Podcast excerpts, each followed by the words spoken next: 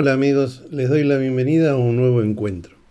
El relato de hoy se denomina La pulsera de cascabeles, cuyo autor es el escritor argentino Manuel Mujica Laines, conocido por muchos como Manucho, y forma parte de su libro Misteriosa Buenos Aires. La historia está situada en el año 1720, en la colonial Buenos Aires, Cuenta con la, historia de la pulsera especial que poseía una esclava negra y su destino final. Aquí el relato. Por la pequeña ventana enrejada de la barraca, Bingo espía a los negreros ingleses. Sus figuras se recortan en la barranca que da al río, con fondo de crepúsculo, más allá de las higueras y de los naranjos. Fuman sus largas pipas de tierra blanca, con los sombreros echados hacia atrás y sus casacas color aceituna, color miel y color blanco. Estos se confunden con sus tonos frente al esclavo que llora. Bingo vuelve los ojos hacia su hermana muerta que yace junto a él sobre el suelo duro de la barraca. A lo largo de la habitación se apiñan los cuerpos sudorosos de los esclavos. Hay treinta o cuarenta entre hombres y mujeres negros, los unos sobre los otros, como fardos. Su tufo y su gemido se mezclan en el aire que anuncia el otoño, como si fueran una sola cosa palpable. En la barranca los ingleses de la South Sea Company pasean lentamente. Rudyard el ciego tantea la tierra con su bastón. Ríe de las bromas de sus compañeros, con una risa pastosa que estremece sus hombros de gigante. Se han detenido frente a la fosa que cavan los africanos, más allá de la huerta. Ya sepultaron a doce muertos por la peste de Guinea. Basta por hoy. Bingo canta monótonamente con su voz cultural una oración por la hermana que ha muerto. Los otros esclavos suman sus voces al canto doloroso. Pero a los empleados de la South Sea Company poco les importan los himnos lúgubres. Están habituados a ellos. Tampoco les importa que la peste diezme a los cautivos. Mañana fondeará en el puerto un barco que viene de África, con 400 esclavos más. Los negocios marchan bien, muy bien para la compañía. Hace siete años que adquirió el privilegio de introducir sus cargamentos en el Río de la Plata y desde entonces más de una fortuna se labró en Londres. Más de un aventurero adquirió carroza y se mostró en sus calles. Porque en el otro extremo del mundo, en la diminuta Buenos Aires, los caballeros necesitan vivir como orientales opulentos, dentro de la sencillez de sus casas de grandes patios. Rudyard, el ciego, muerde la pipa blanca. Pronto llegará la hora de buscar a su favorita, a Temba, la muchacha frágil que lleva en la muñeca su pulsera de cobre con tres cascabeles. Él ignora que Temba ha muerto ignora que en ese mismo instante Bingo, su hermana, la está despojando de la pulsera. Poco a poco va creciendo la noche. El edificio de la factoría comienza a fundirse con las sombras. Los negreros se enorgullecen de él. Es uno de los pocos de Buenos Aires que cuenta con dos pisos. Se levanta en las afueras de la ciudad.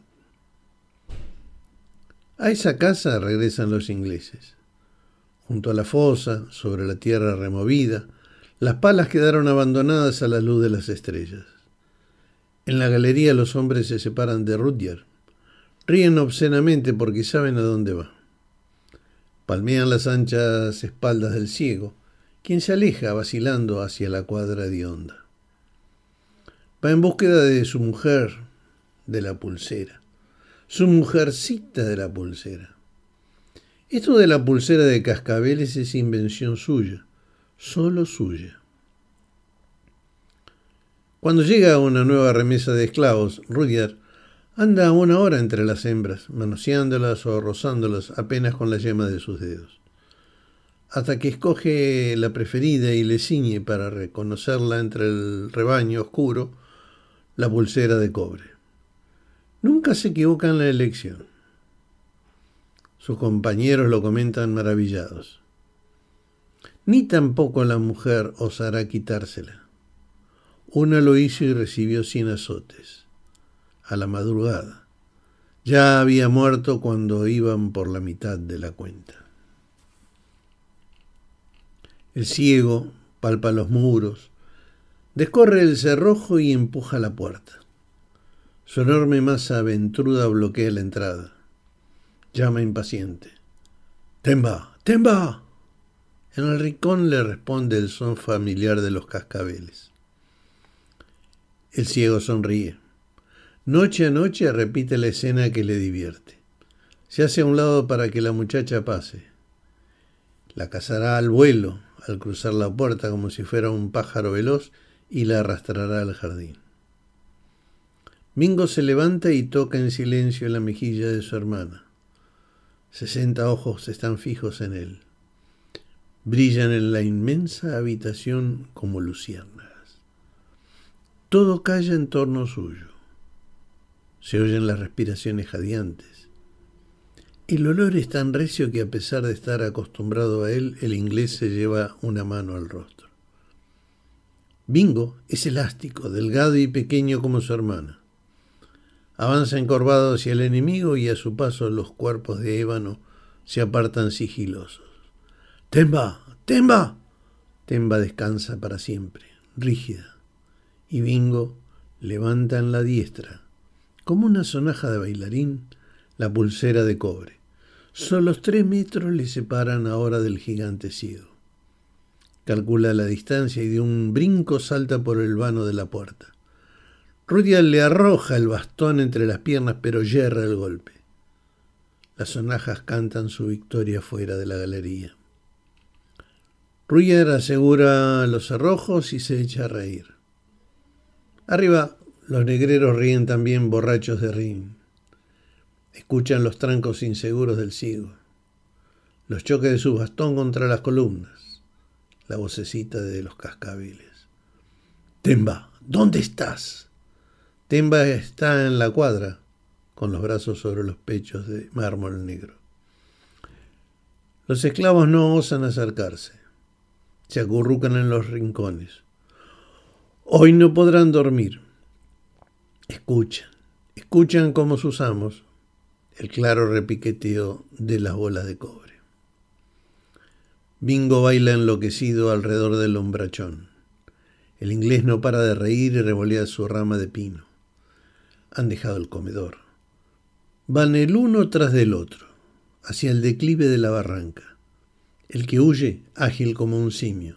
El perseguidor, pausado, macizo como un oso. Y todo el tiempo cantan los cascabeles, hasta que Rudyard, fatigado, termina por enfurecer. Fustiga los limuneros, los perales, embarulla los idiomas. Temba, ¿dónde te escondes? Where you go? Tigra. Sus botas destrozan los coles de la huerta, las cebollas, los ajos, las lechugas. Han alcanzado el lugar en el cual fueron sepultados los negros. Bingo salta sobre la fosa y hace sonar los cascabeles. Es como si una serpiente llamara entre las tunas, con sus crótalos, con su tentación. El ciego da un paso, dos, tres, balanceándose pesadamente, y su cuerpo se derrumba en la humedad del hoyo. Bingo no le concede un segundo de respiro. Levanta la pala como un hacha y de un golpe le da muerte. Luego, rápidamente empieza a cubrirlo de tierra. La pulsera de cascabeles lanza por última vez su pregón al aire cuando cae en la fosa sobre la casaca color aceituna. En la factoría roncan los ingleses su borrachera y los esclavos, despiertos, se abrazan, tiritando de frío.